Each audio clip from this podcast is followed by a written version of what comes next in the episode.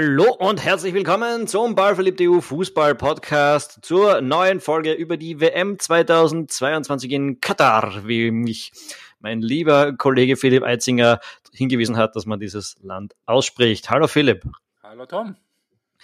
Ja, äh, wir sprechen heute über das zurückliegende Achtelfinale, aber vor allem auch natürlich über die bevorstehenden Viertelfinalspiele äh, bei dieser WM 2022. Ähm, Philipp, ach, ja, was, wie, wie, finden wir, wie sind, wie sind wir so drauf nach dem Achtelfinale? Äh, wer von uns beiden hat vorausgesagt, dass Marokko weiterkommt gegen Spanien? Äh, weiß ich nicht mehr. Das muss ich gewesen sein. Kann nicht alles sein eigentlich. Nein, das warst du. Korrekt, korrekt. Äh, grundsätzlich unsere Tipps waren nicht ganz grausig, auch wenn sie jetzt teilweise nicht zugetroffen haben. Ähm, Wobei aber man natürlich sagen muss, dass es äh, meistens so ist, dass also sechs oder sieben zumindest von den Gruppensiegern auch das Achtelfinale überstehen, erfahrungsgemäß. Ja, hat er einen statistischen Trick durchgezogen, der Philipp. Wow. So, ja, gut. Ähm, es stehen also, wie gesagt, die Viertelfinalspiele bevor. Wir hängen uns ein bisschen darauf auf. Das erste, das ihr zu sehen bekommen werdet, ist Kroatien gegen Brasilien, Samstag 16 Uhr. Da ist. Freitag. Freitag ist das, ja, da stimmt, falsche Liste. Freitag um 16 Uhr, Dankeschön. Für mich macht es nicht so viel Unterschied, weil ich ja jetzt am Freitag auch mit meiner vier Tage Woche frei habe. Ähm, dadurch hoffentlich auch ein bisschen mehr Platz äh, für äh, ein bisschen mehr Platz äh, für Podcast in Zukunft. Ähm, ja, trotzdem, Kroatien gegen Brasilien. Philipp, wir stehen also vor einem, ja, ich glaube, vielleicht dem eindeutigsten ähm, Viertelfinale, äh, zumindest von der Ausgangslage her. Ja, was, was, was mir, also ganz, ganz generell ist mir losgelöst von diesem Viertelfinale, äh, was mir an generellen Viertelfinal-Line-Up was ich das sehr spannend finde, ist, und äh, das haben wir ja, im Vorfeld schon rausgearbeitet, dass wir bei jedem äh, WM-Turnier so ein bisschen einen Spiegel der generellen Entwicklung im Fußball vor uns haben. Äh, aber in diesem Viertelfinale, so wie sich die, die Spiele jetzt und die einzelnen Teams auch so ein bisschen darstellen, haben wir Gefühl irgendwie fünf verschiedene Herangehensweisen und es ist halt einfach überhaupt gar nicht abzusehen, in welche Richtung äh, das dann am Ende aus, ausschlagen wird. Also wir haben eben in Bras Brasilien das Team volle Kanone mit individueller Klasse nach vorne. Und die haben eben auch äh, die Teams, die drei im Zentrum, die arbeiten für alle, eben Kroatien, auch England und das Team, alle arbeiten für einen, wie Argentinien. Dann gibt's eben, wir werden nachher noch drauf kommen, das Team Manndeckung überall, weil das ist halt das leichteste im Nationalteam-Kontext, Holland. Und das Team im Block verteidigen, Marokko und das Team, wir ruschieren euch alle Knoten in eure Hirne mit Portugal und eben auch das Team optimale Balance, auch wenn es nicht schön anzusehen ist, irgendwie in Frankreich. Und das finde ich das extrem Spannende an eigentlich allen vier Viertelfinals, dass wir in jedem Spiel so ein bisschen einen Clash der Stile haben. Und äh, das ist bei, bei, bei, beim ersten äh, Viertelfinale Brasilien gegen Kroatien natürlich auch nicht anders. Äh, Brasilien und äh, hat natürlich, ja, also die Südkoreaner haben es jetzt echt nicht besonders äh, hauteng verteidigt zuweilen. Und die haben sich im ersten, in der ersten Halbzeit, in dem Viertelfinale, die Brasilianer in einem schönen Rausch reingespielt. Ich glaube aber, dass das, also ich bin mir sicher, dass das gegen Kroatien in dieser Art und Weise nicht funktionieren wird können. Also dem sind einfach die, die, die, die Kroaten zu street, äh, wise, hätte ich gesagt. Nee, das ist falsch, aber so, so, so, so, so, so ein bisschen, ähm, nicht naiv genug zu erfahren. Nicht naiv genug, genau, genau. Ähm, weil das, das, das, äh, wenn, also die, das kroatische Team ist nicht besonders schnell und ist auch im Ganzen nicht besonders aufregend und wirkt auch immer irgendwie so ein bisschen mit, wie mit an, angezogener Handbremse. Aber die musst du halt wirklich zweimal besiegen, damit sie auch wirklich weg sind. Äh, frag nach bei den, bei den Japanern eben oder wie es vor, wie es vor eineinhalb Jahren war in diesem äh, EM-Achtelfinale gegen, gegen die Spanier, wo die Spanier ganz souverän ausgeschaut haben und dann ist dann die Hölle lo losgebrochen. Wie ist dann ausgegangen? 5-3 nach Verlängerung oder so. Irgendwas ganz was Wildes war das. Und es wird auf jeden Fall Kroatien ein wesentlich härterer Test für die Brasilianer, als das eigentlich alles war, was, was, was, was bisher so dahergekommen ist. Äh, glaubst du? Also ich, für mich immer noch ein bisschen überraschend, dass Kroatien in diesem Turnier noch, Turnier noch drinnen ist. Also schon eher mit Ach und Krach durch die Gruppenphase. Dann jetzt auch nicht unbedingt das klar bessere Team in diesem Achtelfinale gegen Japan gewesen. Also eigentlich ganz und gar nicht. Ähm, und ähm, ist noch immer da. Jetzt kommt man gegen das Team, das, naja, bisher zumindest wahrscheinlich am souveränsten durch die Gegend gekommen ist. Ähm, so rein, also ich, ich, ich, ich tue mir schon ein bisschen schwer zu sehen, wie die Kroaten über diese Runde drüber kommen sollen. Ähm, vor allem auch in Anbetracht dessen, dass wir wissen, sie sind relativ, ja, nicht mehr das jüngste Team und sie hatten jetzt eben auch, was weiß ich, müssen 130, 140 Minuten wahrscheinlich Spielzeit gewesen sein gegen äh, Japan. Ich weiß nicht, wie lange die Verlängerungen jetzt wirklich immer gewesen sind. Ähm, äh, und, und dann kannst du halt gegen Brasilien, die nicht wirklich gefordert wurden, sich ein bisschen, die sich ein bisschen in eine gute Laune spielen durften gegen Südkorea wieder. Ich, oh, also wahrscheinlich eines dieser, dieser Dinge, wo man sagt, okay, man kann die Kroaten sehr leicht unterschätzen auf der anderen Seite, aber ich, aber ich sehe am Papier nicht wirklich viel, das für sie spricht. Äh, was cool wäre, wenn die Kroaten nach dreieinhalb Minuten in Führung gehen und Luka Modric geht vor die brasilianische Bank und, und, und tanzt irgendwas. irgendwas Den Macarena. Ja, was am Balkan tanzt. Ja, die Kollegen vom, vom Guardian Podcast haben Macarena vorgeschlagen. Ja. ja. Ähm, irgend sowas in die Richtung. Ähm, nee, aber es ist ja dann eben genau dieses, die, dieses Triumvirat im, im Zentrum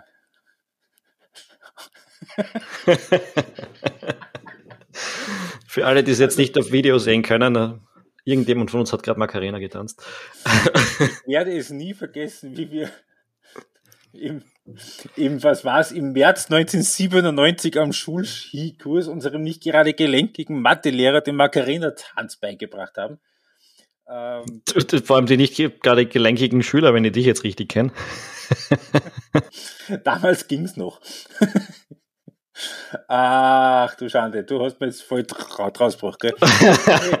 die, äh, also die drei da im Zentrum, Modric und Brozovic und Kovacic, äh, also die wissen schon auch, wie man ein Spiel kon kontrolliert und die lassen sich dann auch davon nicht aus der Ruhe bringen, wenn es am Anfang vielleicht mal in die falsche Richtung geht. Ich meine, die waren gegen Australien hinten, haben das noch ganz souverän gewonnen, wie eins. Gut, es ist Brasilien, nicht Kroatien.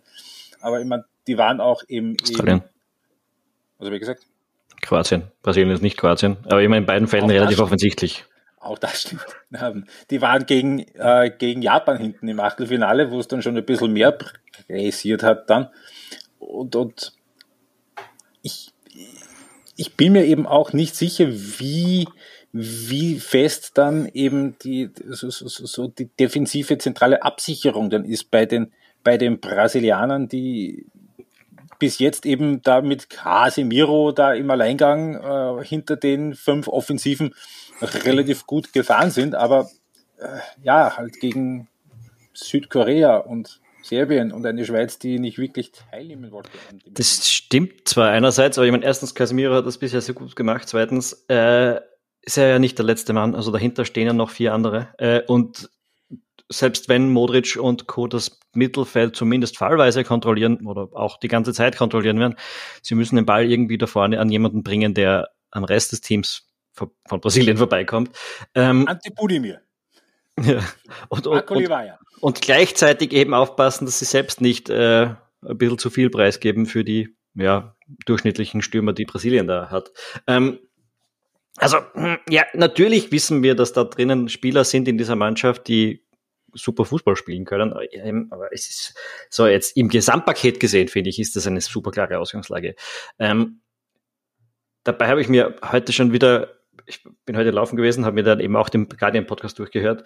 Ähm, und dabei habe ich mir gedacht, ist irgendwie, auch die waren nicht so begeistert davon, wie die Kroaten bisher das Spiel gespielt haben, waren auch nicht sicher, wie, wie, wie, äh, wie die da über diese Runde jetzt drüber kommen sollen.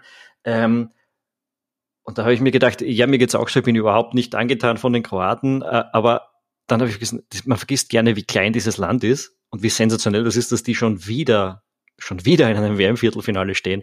Ähm, also, Äh, vielleicht ist das auch irgendwie so ein bisschen ein klassisches, man unterschätzt da die Qualität einer, einer starken kleinen Nation, die halt nicht mit dem Offensiv-Holler-Trio äh, über, über andere drüber fahren kann. Ja, das ist so. Ähm, und es, es, es, man muss eben auch dann, also siehst du, ich, ich, ich lege es mal anders an, siehst du die Möglichkeit, dass da, dass da äh, GJ da jemanden vielleicht opfert, packe da, um da, um da, um da ein bisschen mehr vielleicht Mu Muskel ins Zentrum reinzubekommen oder glaubst du, die werden es einfach mit, mit dem gleichen Holotrio weiterspielen, wie das bis jetzt gewesen ist? Mm, ich glaube, sie werden weiterspielen so. Es gibt jetzt irgendwie nicht den ganz großen Grund, irgendwo beunruhigt zu sein davon, was bisher passiert ist, dass man sagt, das ist zu instabil. Man kann immer noch im Laufe eines Spiels reagieren, wenn man merkt, im Mittelfeld geht man einfach wirklich unter, dann bringt man einen, äh, einen Bulldozer da rein ins Mittelfeld oder so, äh, um, um mit Härte ja gegen die Klasse von Kovacic und, und Modric und so dazu dagegen zu halten. Ähm, ich, ich glaube eher, dass das als Reaktion passieren wird. Ich kann mir nicht vorstellen, dass man die Mannschaft, die, aus dem, die jetzt quasi ja wirklich in einen Flow reingekommen ist, jetzt, dass man sich jetzt sagt, man muss sich, man muss sich an Kroatien anpassen äh, in seiner Spielweise. Da glaube ich, ist das Selbstbewusstsein der Brasilianer momentan zu groß dafür am Ende glaube ich auch, dass, dass Brasilien sich durchsetzen wird und sei es nur, weil sie auch einfach die längere Bank haben. Ja, weil, gut, offensichtlich. Weil, ja. Obviously, wenn dann irgendwann einmal ein Modric, und das war so erfahrungsgemäß um die 60. Minute, und der ist ja da draußen gesessen, gesessen wie ein Geist nachher, irgendwie, gegen Japan, von, der Optik her, dann kommt halt ein Lovro Meyer. Ähm, bei allem Respekt vor Lovro Meyer, der spielt bei Start Renn, das ist ein vernünftiger Kick, ist keine Frage. Aber die Qualität eines, eines, eines Modric, die hat der natürlich nicht. Ähm, und das, da, da, darum wird es gerade auch aus diesem Grund wahrscheinlich für Kroatien ganz wichtig sein, eben nicht in Rückstand zu geraten und dann äh, so, so ab der 60., 70. das Spiel jagen zu müssen, weil da wird ihnen dann die, die, die Qualität fehlen. Also ich sehe nur dann eine realistische Chance für Kroatien, wenn sie in Führung gehen. Ja, definitiv. Das ist dann halt der, der Zufallsfaktor auch im Fußball. Jetzt vom Papier her sehe ich keinen Grund anzunehmen, dass das passiert. Ich glaube, äh, ich glaube, es könnte fast das, das, eindeutigste Viertelfinale am Ende, am Ende werden. Ähm, aber ja, wir wissen es alle. Zwei blöde Fehler, Anfangsphase vielleicht von Brasilien und das kann ganz schnell in die andere Richtung äh, umkippen. Und wir wissen, dass das brasilianische Team dann auch nicht unbedingt das ist, das bei solchen Rückstritten unglaublich unemotional reagiert, ähm, sondern schon auch mal auseinanderfallen kann, so ein bisschen. Ja, Aber wobei, was, was bei diesem brasilianischen Team zumindest bisher äh, schon der Fall ist, dass nicht alles zu 100% irgendwie nur an Neymar hängt. Also da sind schon ein paar andere auch da, die im Zweifel auch Verantwortung übernehmen können und das dann auch tun. Ich denke da eben an einen Vinny Junior, der der ein super Turnier spielt auf der linken Seite, an einen Rafinha, den ich ehrlicherweise ein bisschen unterschätzt habe vor, vor einem halben Jahr, wie Barcelona da in der Situation, wie die waren, da so viel Geld für den ausgeben äh, von Leeds United, um ihn loszueisen.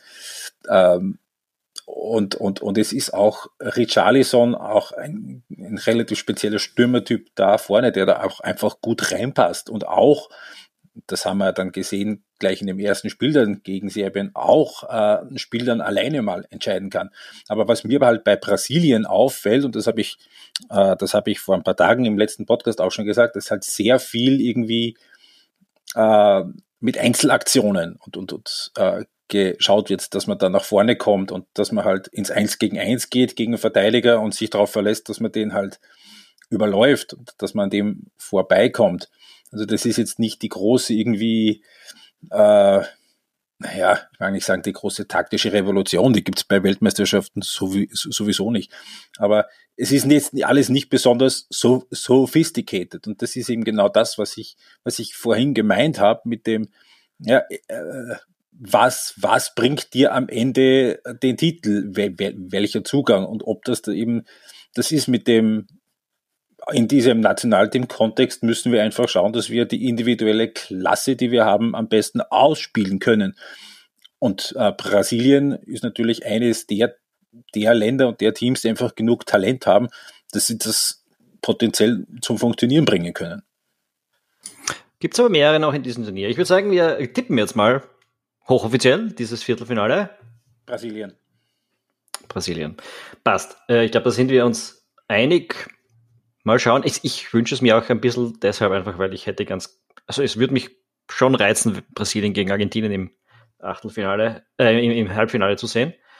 Äh, aber natürlich, dazu kommt auch noch ein zweites Spiel, äh, damit das möglich ist. Und das ist die Niederlande gegen Argentinien. Gleich das nächste Spiel am Freitag, 20 Uhr. Äh, völlig andere Ausgangslage, würde ich sagen. Ganz andere Zugänge wiederum. Ähm, beginnen wir vielleicht mit den Niederlanden, die, tja, wie soll man sagen, im, Halb, im, im Achtelfinale vielleicht ein bisschen mehr gezeigt haben als äh, in der Gruppenphase. Ja, ja, in der Gruppenphase jetzt in der Erfahrung dieses, dieses Achtelfinales, also das war ein letzten Endes relativ souveränes 3 zu 1 gegen die USA, wo es am Ende dann nur kurz irgendwie nochmal spannend, spannend werden hätte können mit diesem ähm, eher eigenwilligen Anschlusstreffer von den Amerikanern. Äh, Wer es nicht gesehen hat, es ist auch ganz schwer zu beschreiben sucht euch also auf YouTube. Also irgendwie so, so, so, so, so halb aus spitzem Winkel ein Heber mit dem, mit der Ferse. Äh, wie würdest du beschreiben? Ja gut, aber auf jeden Fall zweieinhalb Minuten später haben die Holländer dann das 3 zu 1 gemacht und war es vorbei. Ja, ähm, es ist, ich tue mir ein bisschen schwer, dieses, dieses Spiel gegen die Amerikaner auch zu bewerten, weil, weil es auch wieder ein anderes Spiel war als, als, als in, in der Gruppenphase. Und wo in der Gruppenphase vor allem eben in für mich in Erinnerung ist dieses, dieses 1 zu 1 gegen Ecuador, wo sie überhaupt nichts gezeigt haben. Also wo es richtig, also das fast Arbeitsverweigerung war. Und man jetzt natürlich schon auch sagen muss, so richtig arg viel Kräfte haben die nicht gelassen in der Gruppenphase. Und so richtig arg viel Kräfte haben die auch gegen die Amerikaner nicht gelassen, weil denen dann am Ende auch schlicht die, die, die, die, äh, die Kaltschnäuzigkeit und die Erfahrung gefehlt. Also die Amerikaner, das ist eine ganz junge Truppe und, und die haben sich dann einfach von den, die sind outsmartet worden, auch so ein bisschen von den, von den, von den Holländern und die Amerikaner haben einfach überhaupt kein Mittel gefunden gegen die, gegen diese extremen Mannorientierungen, die, die Louis van Gaal da bei den Holländern eingeführt hat. Apropos Louis van Gaal, auch ein spannender Punkt aus, auch den die Kollegen im Guardian Podcast aufgeworfen haben, ich glaube, dort war es, dass er tatsächlich ja im Prinzip, wenn du dir die Trainer anschaust, die da jetzt bei dieser Endrunde noch in der Runde dabei sind, die, also die wenig, der Abstand, nicht nur der größte Name, sondern auch, also alle anderen sind sicher gute Trainer dabei, aber wo die im Clubfußball jemals gewesen sein könnten, wären sonst was, Deschamps war bei Monaco und Juventus. Ja, ähm, aber äh, nicht unbedingt mit herausragender Einfluss auf den Fußball im Allgemeinen, würde ich sagen. Das kannst, das kannst du über Löw van Hall schon sagen. Ja, aber der große Einfluss nein. Ja, und, und auch spannend, muss wieder den Guardian äh, da ein bisschen zitieren, ähm, ein bisschen die, Credit geben, auch weil der Gedanke von ihm gekommen ist. Das stimmt, äh, Van Hal hat seine ganze Karriere irgendwie so eine, eine Spielweise sich überlegt, die er sehr stur verfolgt hat lange Zeit und jetzt so auf seine alten Tage wird er plötzlich flexibel und sehr pragmatisch und ganz anders mit seinem neuen holländischen Team. Und auch er persönlich wirkt wesentlich lockerer. Ja, auch das stimmt. Dancing. Dancing Star. und er küsst Memphis Depay auf den Mund, haben wir gelernt. Da. Und das in Katar. Also kleiner Wunderbar. Hintergrund, Angel Di, Di, Maria hat letztens zu Protokoll gegeben, also eben auch im Vorfeld von diesem Spiel, dass äh, Louis van Gaal äh, der schlechteste Trainer war, den er jemals gehabt hat. Und wenn er äh, gefühlt ein super Spiel gemacht hat und ein Tor und zwei Vorlagen gegeben hat, war das erste, was ihm Van Gaal am nächsten Tag präsentiert hat, ein, ein Zusammenschnitt von allen seinen Fehlpässen. Woraufhin äh, die Replik von Van Gaal war, also er und Memphis Depay haben sich auch nicht ausstehen können. Aber, aber jetzt küssen sie sich auf den Mund. Ja, diese Worte, ob die, die, die Maria die nicht noch frisst nach dem, äh, nach dem Viertelfinale. Wenn er denn spielt. Wenn er den spielt, stimmt. Ähm, ja, auf der anderen Seite Argentinien. Ähm, 2 zu 1 gegen Australien. Äh, eigentlich auch sehr, sehr souverän. Ja, aber sehr souverän eigentlich. Also das Ergebnis am Ende raus es ist plötzlich noch knapp geworden, aber man hat eigentlich nicht wirklich sagen können, warum. Äh, ja, weil die Australier da aus, aus irgendeinem komischen Zufall heraus ein Tor geschossen haben. Ne? Ja, und dann ist es am Schluss raus doch nochmal wackelig geworden. Und dann gab es, also der, der, der, ich glaube nicht, der Schuss, der wäre, glaube ich, Richtung Eckballfahne gegangen und ist dann plötzlich ja. ein Tor gelandet wegen, der, wegen einem Abfall. Äh, das war ungefähr die beste Aktion der Australier bis zu diesem Zeitpunkt. Ähm, also souveräne Leistung von Argentinien, auch ein bisschen schwer einzuschätzen, einfach weil der Gegner nicht on par gewesen ist, gilt jetzt in dem Fall vielleicht für beide Mannschaften. Hm, ja. Ja, es hat, es, hat, es hat sehr so ein bisschen an, an das, an, das Polen-Match erinnert bei, bei Argentinien.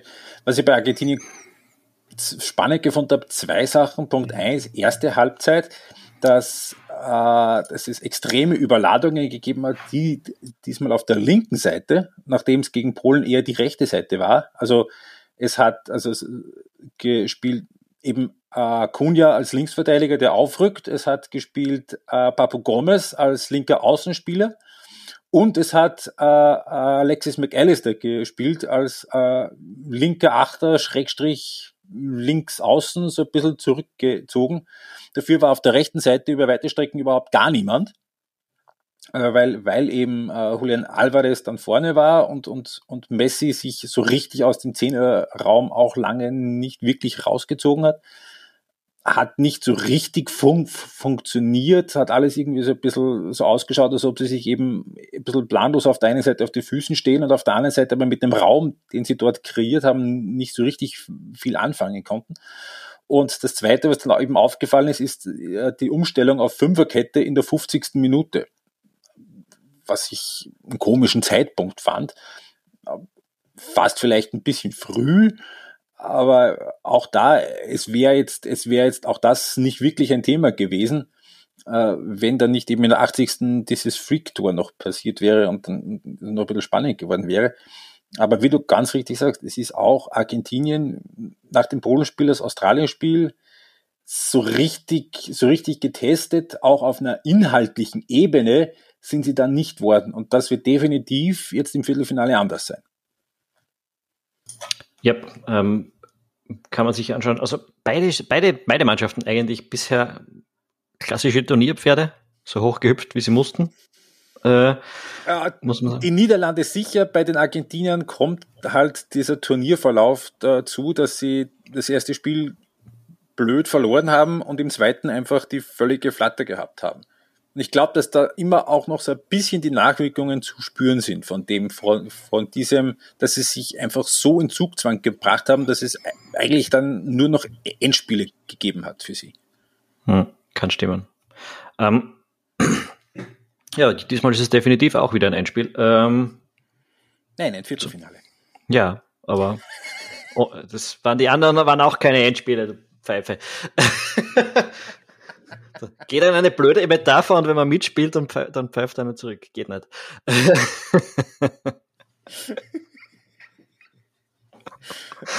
ja, ja, kein Problem. Wir werden diesen Podcast äh, irgendwie als Freunde überstehen. Ähm, ja, ähm, sonst über das Spiel hm, glaube ich nicht wahnsinnig viel.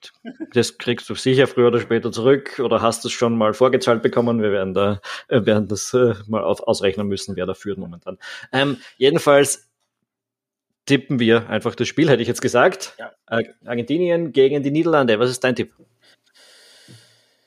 Uh, the heart says Argentina, the head says Netherlands. Um, Argentinien. Ah, sagst du Argentinien. Ich wäre da gerne gesplittet gewesen, aber ich bin auch eher, glaube auch eher, dass es die argentinische Seite wird. Aber vielleicht ist es bei mir sogar eher das Herz, nicht weil ich die Argentinier lieber mag, sondern einfach, ich will dieses fucking Halbfinale. Äh, Brasilien gegen, gegen Argentinien. Es muss dann auch keiner davon Weltmeister werden, meinetwegen, aber ich will dieses, dieses Halbfinale sehen.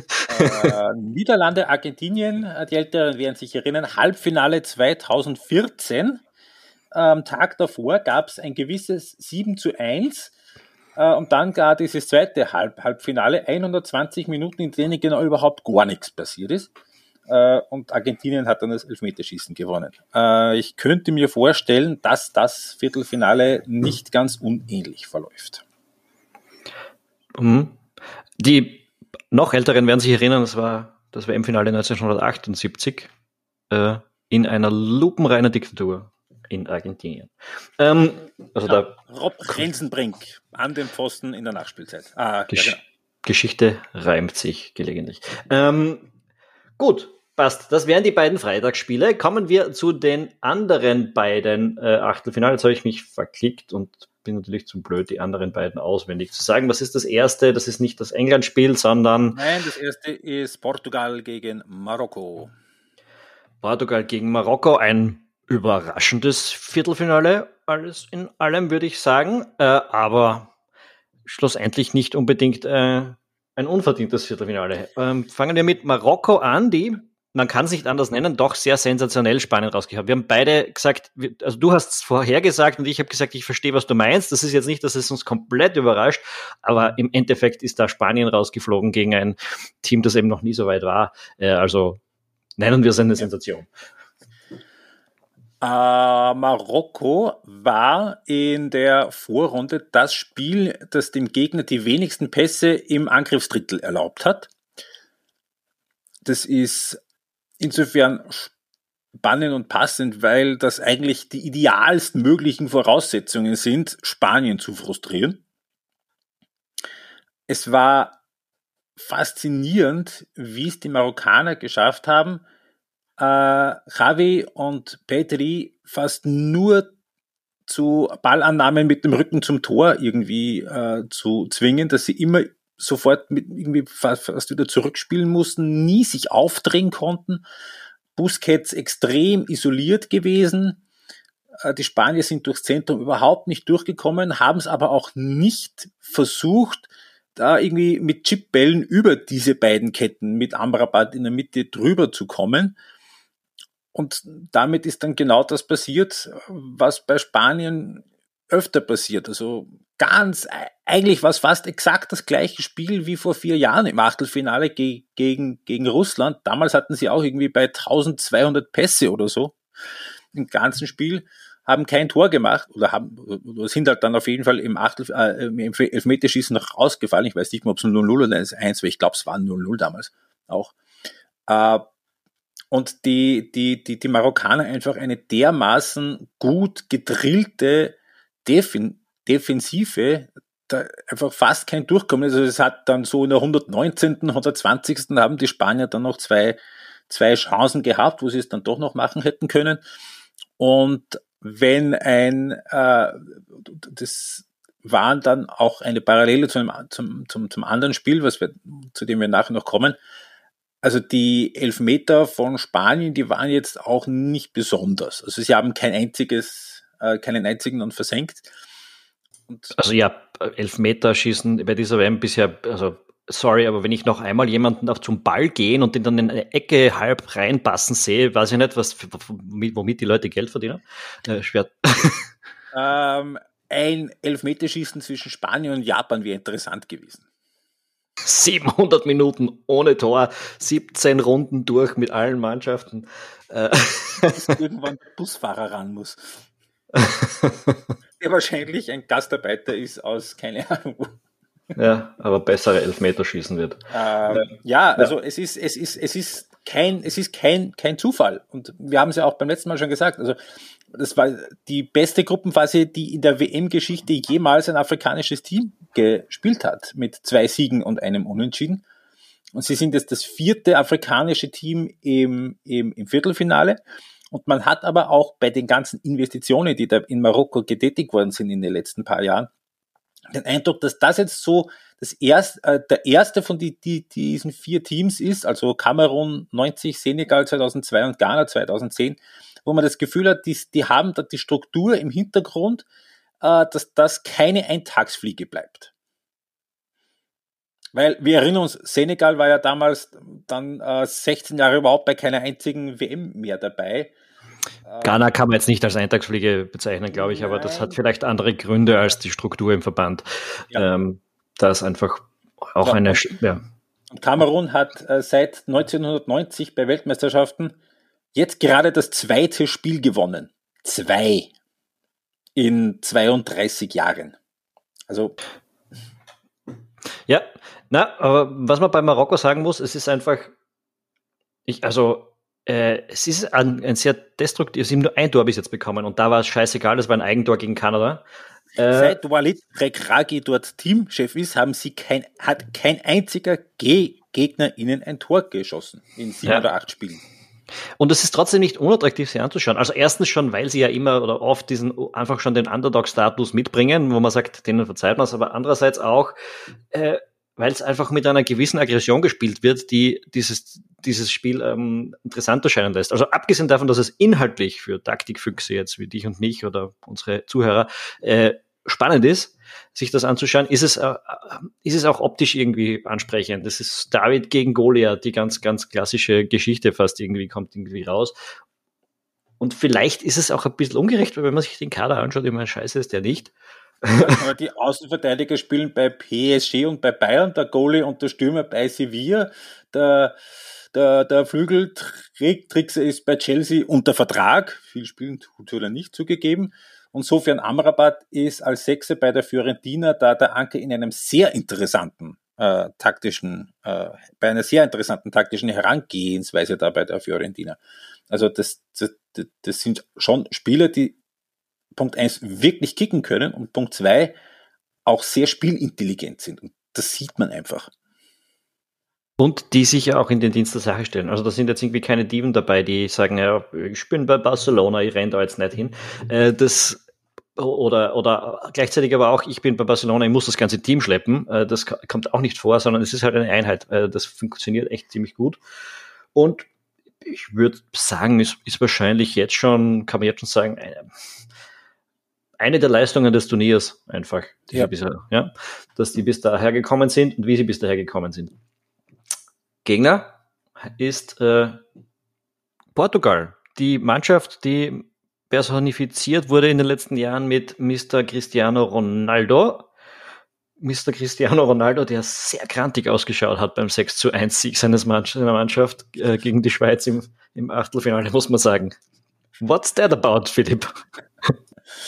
Naja, also dass Cristiano Ronaldo jetzt in den letzten Jahren die Mannschaften, bei denen er spielt, jetzt nicht direkt aktiv besser gemacht hat, ist eigentlich schon über die Juventus-Zeit relativ gut dokumentiert. Auch bei, bei Manchester United ist Erik Den Haag relativ schnell zu dieser Erkenntnis gekommen. Ähm, vom Ralf Ragnick mal abgesehen. Ähm, und jetzt hat man eben auch also er ist dann ausgewechselt worden im, im, im letzten Gruppenspiel, das ist dann noch verloren gegangen, da war er ein bisschen maulig, hat dann auch gegen Fernando Santos ein bisschen ge, geschossen, dann so in einigen Aussagen, das fand Fernando Santos, der Teamchef, ist nicht besonders lustig und hat gesagt, sinngemäß, weißt du was, du spielst jetzt einmal nicht im Achtelfinale und wir lassen einmal die anderen schauen, wie das ohne die funktioniert und boy, hat das funktioniert. ja, 6 zu 1, der große herausragende Spieler, äh, Ramos, mit, äh, was waren es, drei Treffer? Drei Treffer und der erste, so in der Drehung, in Bedrängnis mit zwei Schweizern um ihn herum, aber sowas von in den Winkel gerammt, in den kurzen. Wow! Ja, ähm, die, also 6 zu 1 gegen die Schweiz klingt schon beeindruckend, wenn man weiß, die Schweizer sind jetzt normal nicht so das Team, das man aus Turnieren ballert. Äh, also, die muss man eher rausarbeiten. Ja. Ähm, wie gut ist Portugal wirklich? Sehr gut. Sehr gut. Sehr gut, weil man da jetzt eben auch gesehen hat, also es waren ja auch die anderen, die, da, da war auf einmal eine Spielfreude da und äh, Bruno Fernandes von der, von, von, von der rechten Seite äh, hat richtig Spaß gehabt, ganz offensichtlich. Schau, Felix von der linken Seite, also der hat gespielt, das hat man bei Athletik überhaupt noch nie ge gesehen. Und, und eben vorne Gonzalo Ramos, 21-Jähriger von Benfica. Also alleine in dem Spiel, glaube ich, hat Benfica 20 Millionen verdient an dem. Also ähm, 20 Millionen mehr, als, als, als sie ohnehin für ihn den be, bekommen hätten. Und also das war dermaßen, jetzt muss ich natürlich sagen, also die Schweizer, äh, Murat Yakin ist auch sehr in der Kritik nach diesem Spiel in der Schweiz. Umstellung auf Dreierkette, das hat gar nicht fun funktioniert. Da war die, die, die, die Abstimmung einfach nicht vorhanden, die Abstände haben nicht gestimmt, die Zuständigkeiten haben nicht gestimmt. Ist dann äh, zur Halbzeit beim Stand von 0 zu 2 hat er dann äh, Fabian Scheer rausgenommen, ist auf Viererkette gegangen, zwei Minuten später 0 zu 3, gleich das 0 zu 4 hinten nach, also da hat einfach dann einer die, dieser Tage. Aber das ist natürlich auch deswegen entstanden, weil Portugal eben weit weg war davon, wieder so statisch zu sein wie, wie in der Vorrunde. Und äh, eine Zahl verdeutlicht das auch relativ, relativ schön, finde ich. Äh, Portugal äh, hat in der Vorrunde, in den drei Vorrundenspielen, war die Mannschaft mit 61 Prozent mit dem viertmeisten Ballbesitz, im Schnitt 61 Prozent in dem Spiel gegen, gegen die Schweiz, waren es dann auf einmal unter 48. Und da hat man das alleine, das zeigte dann auch, dass einfach da auf einmal eine Explosivität da war und ein Tempo da war, auch im Umschaltspiel, ähm, das, das, das einfach vorher äh, mit einem Ronaldo vorne drin, der halt einfach dieses Tempo und diese vielen Rochaden einfach nicht mehr mitgehen kann. Ich meine, ist jetzt auch nicht mal böse Absicht. Ich meine, der wird in zwei Monaten 38 Jahre alt aber das ist schon ein extrem, extrem sichtbarer Unterschied gewesen. Ja, du hast es vorher schon angesprochen, ich habe es mir vorher beim Laufen auch ein bisschen gedacht, schon wenn man so drüber nachdenkt, Ronaldo ist jetzt wirklich eigentlich, wir, stehen jetzt vor einem möglichen Halbfinale, wo Messi drin ist, wo Neymar drin ist, wo Mbappe drin sein könnte und wo Ronaldo drin sein könnten. Äh, und bis vor wenigen Jahren hätte man gesagt, das sind die besten, oder man, Mbappe ist noch nicht so alt, aber hat man gesagt, ja, das ist eine, ein Aufmarsch der Superstars quasi.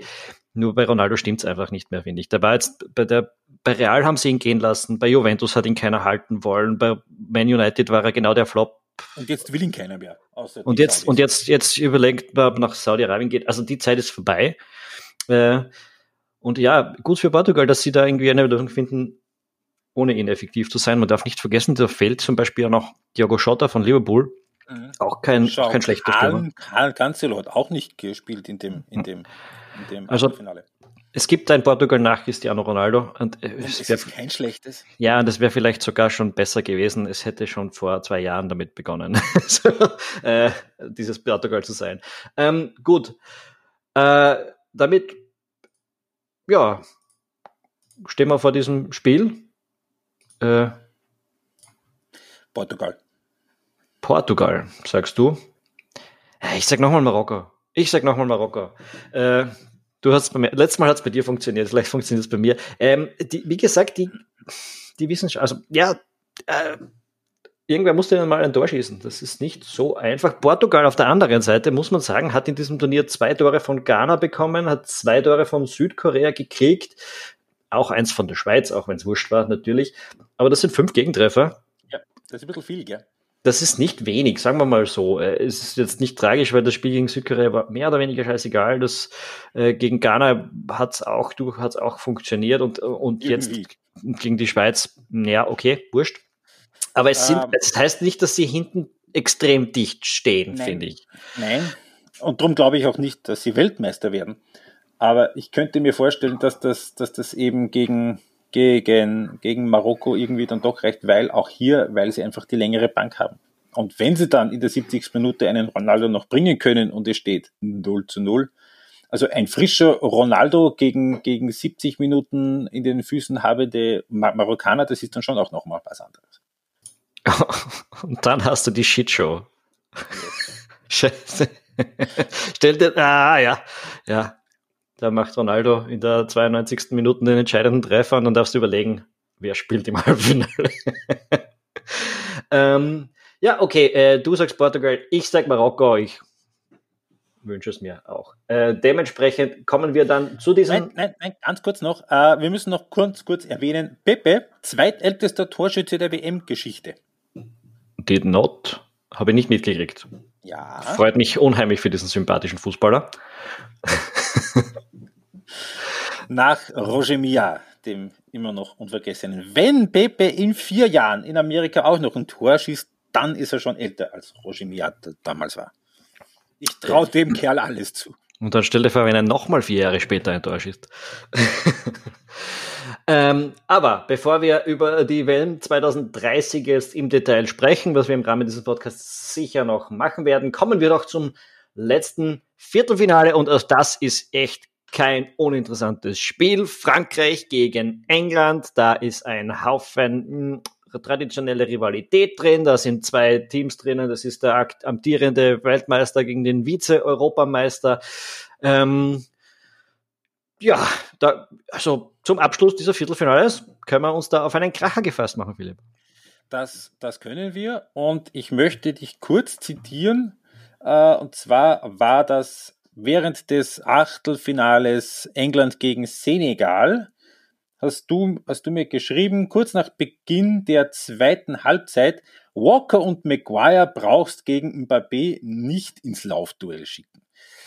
Yep, da haben wir eine der großen Schnittstellen, um die es bei diesem Spiel gehen dürfte. Also bei Walker ist ja das Interessante, er gilt als wahnsinnig schnell. Er ist mir nur in diesem Spiel äh, extrem langsam vorgekommen. Also Maguire noch viel ärger, der ist ja gegen Senegal, glaube ich, auf fünf Meter, zweimal zehn Meter abgehängt worden. Ähm, aber, aber auch Walker hat da auf dem Flanke eigentlich langsamer gewirkt. Dabei, ich, er ist, er gilt also ein bisschen als der Erzfeind von Mbappe. Ne, was ist nicht der Erzfeind? Blödsinn, das ist das falsche Wort, aber als, als Bilderschreckengespenst. Also Mbappe ist ein bisschen der, der sagt, äh, der hat dreimal schon gegen, gegen, gegen Man City gespielt, hat nur einmal ein Tor geschossen und Walker war immer sein Gegenspieler. Äh, der bringt ihn zum Nachdenken, hat er mal irgendwo in einem Interview gesagt. Ähm, von dem her, ja, dem Walker vielleicht könnte sein, dass ich in dem Moment ein bisschen Unrecht getan habe, aber der hat einfach auf die paar Meter sehr langsam gewirkt, so zwei, dreimal bei einem Antritt. Ähm, das ist, das, also, das ist eine, eine, eine eine, ein interessantes Rad, wenn Kyle Walker äh, äh, gegen Ismail Assar von Watford schwere Probleme hat, aber Kilian Mbappé sagt, der, der muss vielleicht nicht sein. ja, es gibt halt große Spiele, was dich vielleicht auf manche Aufgaben ein bisschen mehr konzentrierst in defensiver Hinsicht. Ähm, ja, die die Partie, aber die, die Partie wird nicht an der, ich glaube nicht, dass sie auf dieser Stelle entschieden wird. Da gibt es zu viele Duelle auf dem Platz. Ähm, also äh, die, die brauche ich nur sagen, selbst wenn du einen Babé irgendwie systematisch aus dem Spiel nimmst, dann ist auf der anderen Seite immer noch ein Dembele, der jetzt nicht unbedingt der, der, zu ignorieren ist. Sagen wir mal so, du musst einen französischen Rekordtorschützen mit Giroud aus dem Spiel nehmen. Auf der anderen Seite hast du auch mit Harry Kane jetzt nicht den beschissensten Stürmer. Saka hat ein super Turnier. Ähm, Foden. Foden, die Engländer haben eine breite Bank, die da spielen kann. Äh, Und vor allem ein Mittelfeld, das jetzt gerade gegen Senegal auch sehr, sehr gut funktioniert hat. Genau, also das wird ein spannendes äh, Ding, auch wenn er da im Mittelfeld wieder bringt. Ich bin ja, also für mich wäre es durchaus eine Überlegung, dass der Walker überhaupt nicht spielen sollte in dem Spiel. Ähm, da, also ich würde ganz, ganz. Nein. Oder Alexander Arnold. Spiel einen Alexander Arnold neben einen Jordan Henderson auf der rechten, halbrechten und rechten Seite. Die, die kennen sich, die machen den Franzosen auf dieser sehr offensiven linken Seite die Probleme hinten. Mbappé ist nicht der, der zurücktrackt. Äh, Theo Hernandez auch nicht. Und, und und äh, Alexander Arnold ist schnell. Wir wissen, er, er gilt jetzt nicht als der, der die besten defensiven Werte hat, natürlich als Außenverteidiger, aber genau da kommt Henderson ins Spiel, der weiß das und der sichert das bei Liverpool permanent ab. Ähm, und äh, Henderson neben Bellingham für mich im Achtelfinale der Engländer der herausragende Spieler. Also die zwei haben das Spiel äh, getragen, der Engländer, lange Zeit. Also jetzt ist bist du davon ausgegangen und du würdest es auch so machen, beim 4-3-3 zu bleiben? Glaubst du, denkt Gareth Southgate auch so? Weil in wichtigen Spielen gegen, gegen starke Gegner ist er ja tendenziell immer eher Richtung 3er-5er-Kette gegangen. Und das würde natürlich auch die Statik auf dem restlichen Feld ziemlich verändern. Ja, ich glaube, es würde die Engländer schlechter machen insgesamt. Äh, natürlich wäre es hinten sicherer, aber ich glaube nicht, dass sich England leisten kann, in diesem Spiel nicht sein bestes Selbst zu sein. Ähm, ich weiß nicht, ob Southgate das auch so sieht. Das werden wir sehen, aber, aber die, für mich, er sollte dabei bleiben. Also die Engländer haben in diesem System gute Leistungen gebracht. Sie sind auf allen Positionen gut besetzt. Es ist ein funktionierendes, gut ausgewogenes System. Ähm, die Franzosen sind ein starker Gegner, aber nicht in einer Weise übermächtig, dass die Engländer sich deswegen in die Hosen machen sollten. Ich glaube es wie bei Brasilien, ich glaube, sie sollten dabei bleiben bei ihren Stärken äh, in dieser, in der Phase des Turniers auf jeden Fall. Also sprich, die Überlegung ist, äh, will ich nicht verlieren oder will ich gewinnen? Also will ich das Spiel überleben oder will ich selbst in die Hand nehmen? Das, das, das sind so die beiden Pole, zwischen denen das Hausgate zu entscheiden haben wird. Ja, und es ist auch, wenn der Track Record unter, äh, unter ihm sich ein bisschen verbessert hat bei den Engländern, aber du spielst als England nicht drauf, in einer Elfmeterschießen zu kommen. Sorry, ähm, das, ich, ich, es, es wäre es wäre der falsche Zugang. Also es wäre, ob es der falsche Zugang wäre, es, es, mir ist der andere lieber, sagen wir es einfach so. Äh, und ich glaube, intuitiv, von dem her, wie ich Fußball verstehe, wäre erfolgsversprechender. Aber das sind auch Nuancen, ne, wissen wir eh. Mhm. Das, kann, das kann sich schnell bestätigen oder falsch, falsch herausfinden. Ich meine, lass da Trent Alexander Arnold spielen, Mbappe rennt in der zweiten Minute davon und macht das dort und ist alles, was ich jetzt gesagt habe, wirklich kompletter Blödsinn. Aber ja, wissen wir vorher nicht. Mhm. So, du wirst England sagen. Ja, ich sage England. Ähm, es ist für mich wirklich eine komplette 50-50-Partie und einfach nur um es zu splitten, sage ich Frankreich. Ja. Aber kann man jetzt auch nicht wirklich. Überzeugung und nicht mit großer Sympathie, aber einfach nur, weil es für mich wirklich eine 50-50-Partie ist. Ja, es ist jetzt auch, es spricht jetzt auch nicht wahnsinnig viel dagegen. Ja. Ich, ich sage jetzt auch nicht, dass die Engländer das mit hundertprozentiger Sicherheit gewinnen werden, aber äh, einerseits mein Herz, mein Herz lässt es nicht zu, was anderes zu sagen und andererseits äh, glaube ich, dass es auch eine wirklich gute Chance darauf gibt, dass die Engländer in diesem Turnier stark genug sind, um, äh, um noch einen Schritt zu machen. So, und ein kleines statistisches Detail noch, warum Kroatien Wel Weltmeister wird. Oder Marokko. Weil die letzten ähm, zwei Turniere je, jeweils die Mannschaften gewonnen haben, die Belgien eliminiert haben. Okay. Ja. Ich weiß nicht, ob das noch gilt. Belgier haben es ah. nicht so, nicht so nahegelegt, dass das ein, ein meine Nagelprobe wäre. Roberto Martinez, äh, mittlerweile Ex-Teamchef von Belgien, genauso wie Luis Enrique, mittlerweile der Ex-Teamchef von Spanien ist.